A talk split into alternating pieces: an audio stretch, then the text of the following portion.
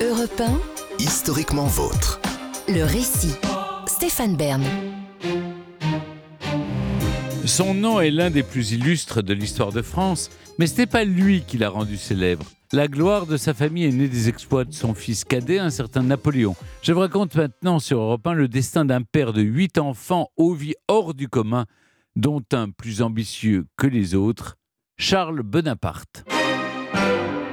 Nous sommes le 15e jour du mois d'août 1769 dans la cité corse d'Ajaccio. La jeune Laetitia Bonaparte s'apprête à accoucher. C'est dans cette ville portuaire de la côte ouest de l'île qu'elle et Charles Bonaparte sont nés eux aussi.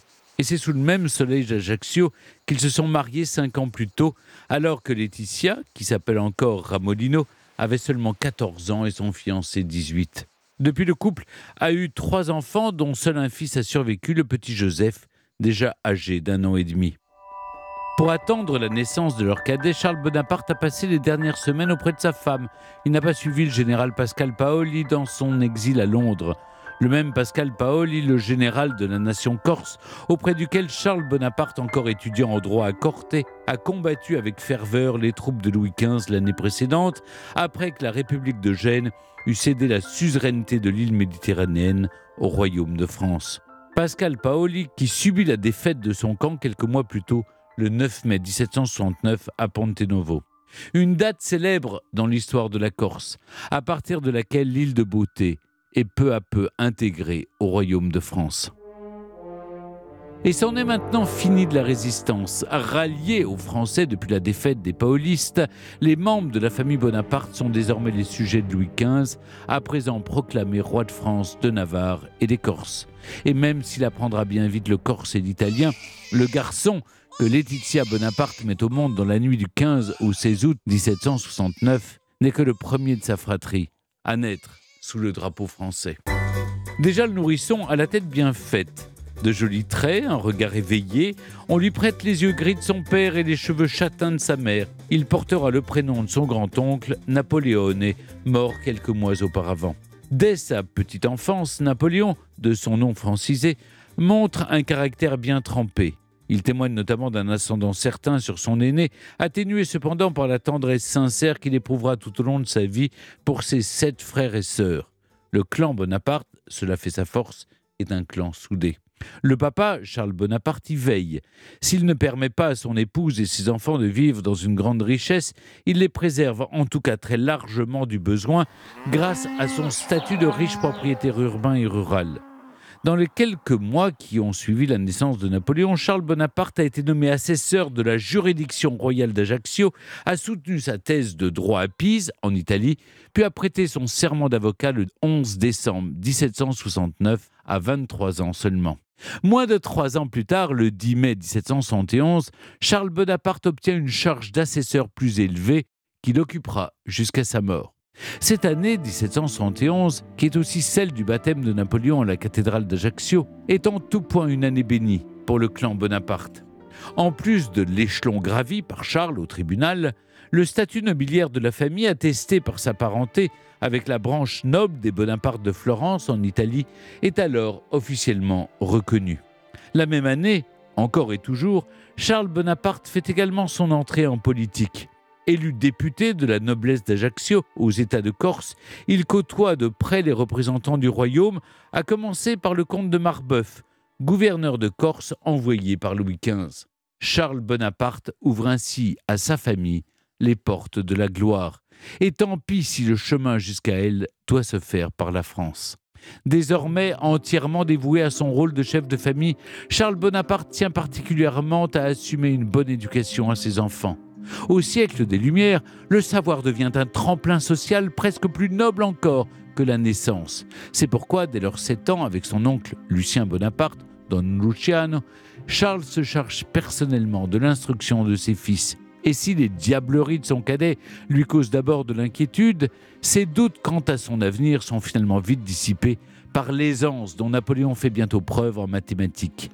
L'enfant se montre si doué pour le calcul que son père l'isole souvent dans une cabane sur la terrasse de leur maison de la rue Malherbe, à Ajaccio, afin que le petit roi des chiffres puisse travailler au calme. Si à 8 ans, Napoléon Bonaparte a une préférence pour les mathématiques, il développe en grandissant un intérêt accru pour la lecture, influencé sans doute par la fantastique bibliothèque personnelle de son père, l'une des plus remarquables de Corse, dit-on, riche de plus de 1000 volumes. Mais ce que Charles Bonaparte accomplit de mieux pour ses enfants, c'est de leur obtenir des bourses d'études dans des écoles réservées à la noblesse sur le continent. En chemin vers Paris, où il doit rencontrer le roi Louis XVI en tant que représentant des États de Corse, il laisse ses deux fils aînés au collège d'Autun en Bourgogne au début de l'année 1779. Joseph y reste, tandis que Napoléon est placé à l'école militaire de Brienne quelques semaines plus tard. Il y a entre trois mois avant ses dix ans et va y passer cinq années. Charles Bonaparte lui rend visite à deux reprises. La première fois lors d'un voyage en France avec son épouse et la seconde pour accompagner son troisième fils Lucien qui fait en 1784 son entrée à l'école de Brienne, pile l'année où Napoléon la quitte pour intégrer un autre établissement, l'un des plus prestigieux du royaume. À 38 ans, Charles Bonaparte peut non seulement se réjouir de voir son fils cadet intégrer l'école royale militaire de Paris, mais aussi que sa fille Elisa soit admise à la prestigieuse maison royale de Saint-Louis, créée à Saint-Cyr par Madame de Maintenon. Il aura fait beaucoup pour sa progéniture, mais il ne pourra pas être témoin de la suite, car sa santé décline alors gravement. Atteint d'un cancer avancé, le chef du clan Bonaparte en Corse se voit bientôt obligé de passer la main à son fils aîné, Joseph. À la fin de l'année 1784, alors qu'il se rend à Paris pour gérer ses biens familiaux, Charles Bonaparte est forcé de s'arrêter en chemin à son arrivée à Marseille.